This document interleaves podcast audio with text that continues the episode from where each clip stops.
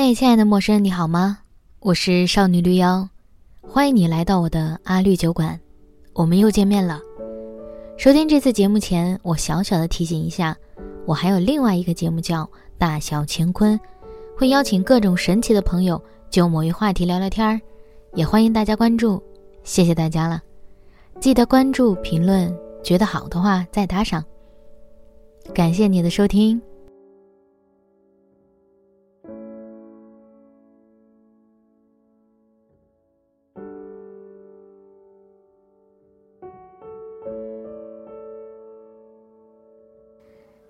你们会产生这样的感觉吗？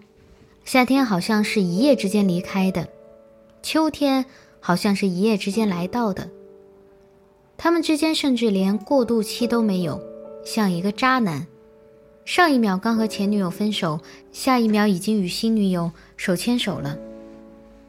我有种被季节狠心抛弃的感觉，暂时还不想进入秋天。深层次的原因是。暂时还不想要这一年结束。这算是怎样的一年呢？想起来多少有点空白，无法像去年一样明确化人生大事件，比如结婚，比如出版第二本书，比如正式进入三十岁。今年好像没有类似的人生大事件。如果没有每月记录日常生活的视频，我根本想不起来今年我都有过。怎么样的经历，而那些经历又在我身上产生了怎样的作用？在这个充满不确定性的时代，你我恰好站在了生活的暴风眼。我常常会产生一种站在铁索桥之上，摇晃着摇晃着，生怕会掉下去，双手汗津津的，丝毫不敢松懈下去，要抓紧身旁的铁锁链。旁边时不时发出有人抓不稳掉下去的声音，我们惊慌失措地看着他们，可是是无力的。我们也是同样脆弱的，因为不确定下一个掉下去的会不会是我们自己。自己还站得住，又是怎样的幸运？幸运到幸免于难呢？面对这种现状，悲观主义者只想要毁灭。最好像小行星撞地球般的一次性毁灭最好。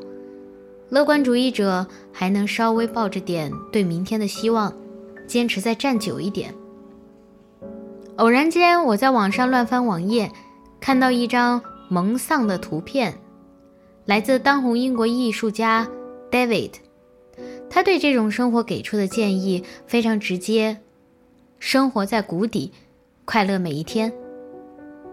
我把这句话发在我的微博上，觉得这简直是精准形容了我这种悲观的乐观主义者在现在这个年代的感受。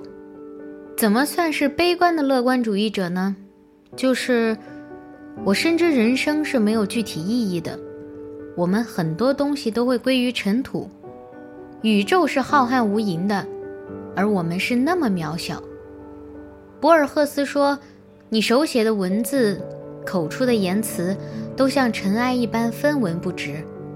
命运之神没有怜悯之心，上帝的长夜没有尽期，你的肉体只是时光不断流逝的时光，你不过是每一个孤独的瞬息。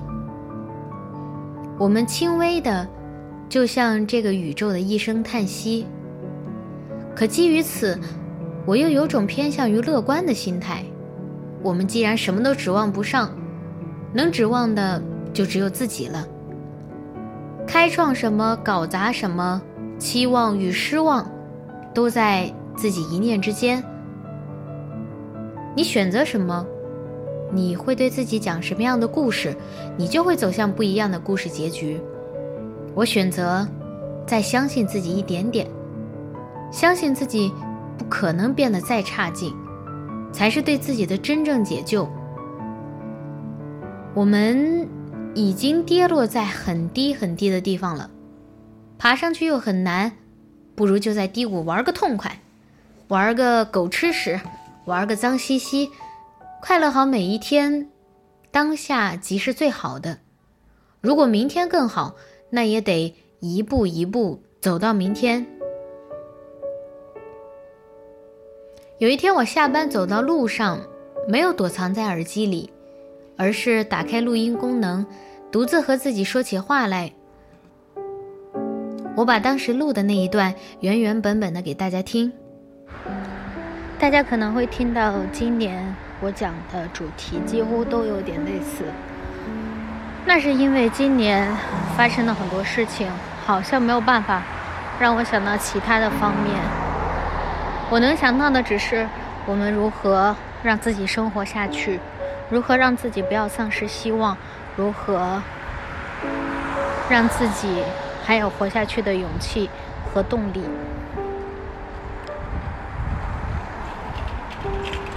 我依然觉得，人是一种非常有韧性的动物，它可以在各种高压的状态下生活，它可以在灾难之后重生，它可以在悲伤之后又笑出来。就是我们这么有韧性的动物。我们一定可以挺下去。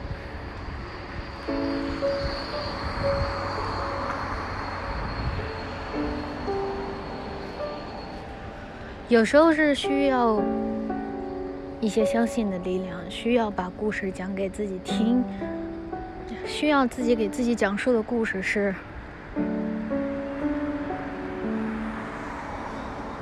我当然知道很多人挺不下去。有很多时候，我我也挺不下去，但是我们能做什么呢？我们好像唯有挺下去。有天，我看到一个很丧的，但是又透露着积极主义的一组漫画，它的第一句话是：“生活在谷底，快乐每一天。”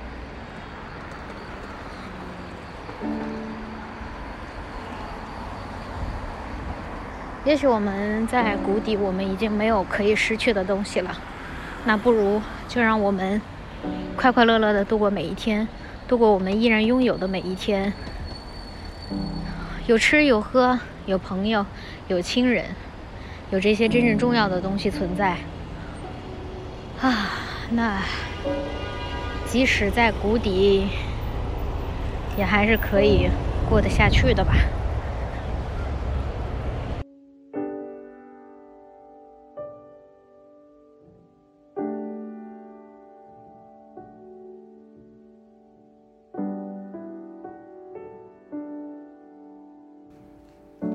基于最近成都的状况，我询问几个待在成都的朋友，他们有的想骂娘、想打架，有的把抱怨吞进肚子里，为下个月的生计想方设法，因为他背后是整个团队的生计。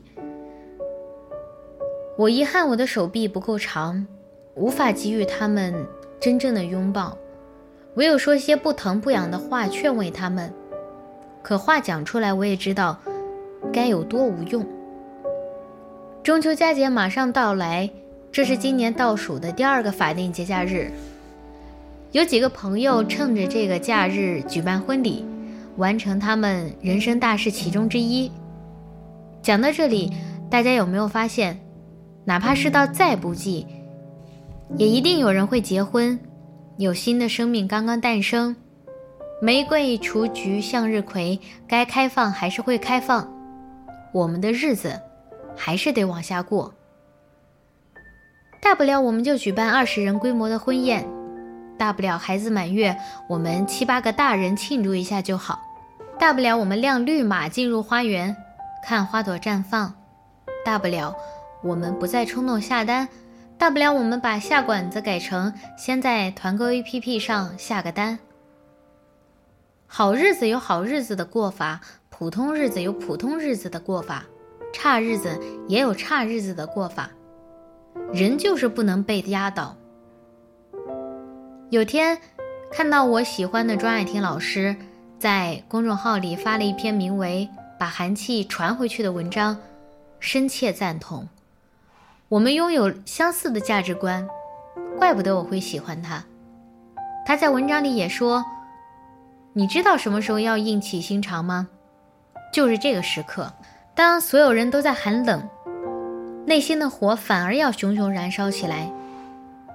就是别怂，如果我们已经处在一条河流狭窄险峻的这一段儿，我们依然有自己的方式度过，就好像世世代代中那些暗淡的时刻一样，日子也是要过下去的，还要变着法儿的过得开心。这不就是生活在谷底，快乐每一天吗？现在全人类都处于一个漫长的不知什么时候可以终结的假期，我们反而可以趁这个时间好好思考下自己的想要。人生真正珍贵的是什么？人生可以舍弃的是什么？断舍离、极简主义大可以一试，也许会收获不一样的自由，也说不定。行程过半，突然想要调转个方向，也不是不可行。我今天看了一篇文章，讲一个五十多岁的阿姨，她五十二岁才开始边打工边赚钱，环游世界。七年的时间，她走了一百多个国家。当然，这个数量其实没有什么意义。她想用自己的经历告诉年轻人：不要害怕，不要给自己设限。一个人的一生，总要试一次，试一次才会知道真正自己热爱的、想要的生活方式是什么样子。突然，我想，如果我不那么害怕从高处掉下去，那我应该会喜欢站在云上。我应该会喜欢世界遗忘我而只传说我的故事。我应该没那么羡慕任何人。而只想忠实过自己身处谷底的快乐日子，就像博尔赫斯同一首诗“你不是别人”里的一句：“你不是别人，此刻你正身处自己的脚步编织起的迷宫的中心之地。至于要去哪里，你的脚尖指向哪里，那全然要看你自己的心意。”我们现在就处在谷底呀，朋友们，那试着开心一点吧，快乐过好我们能拥有的每一天吧，这不是更重要的一件事情吗？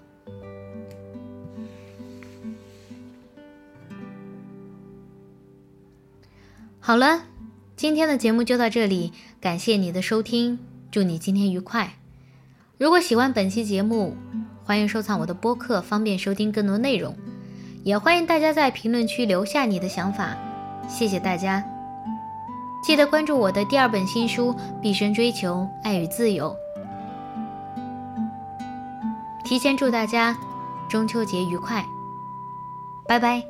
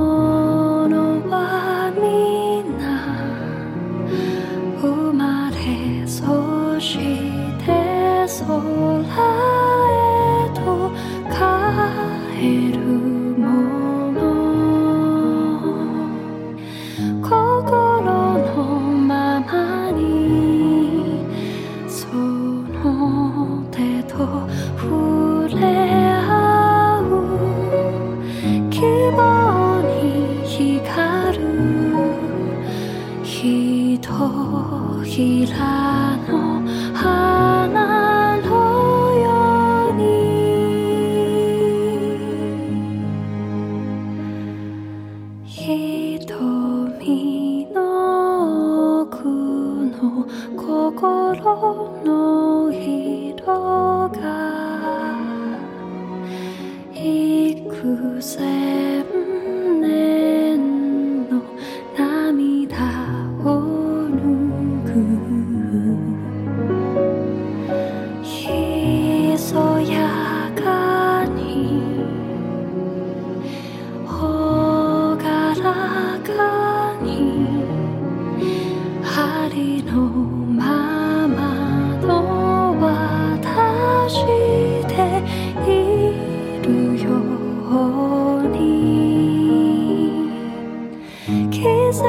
以后。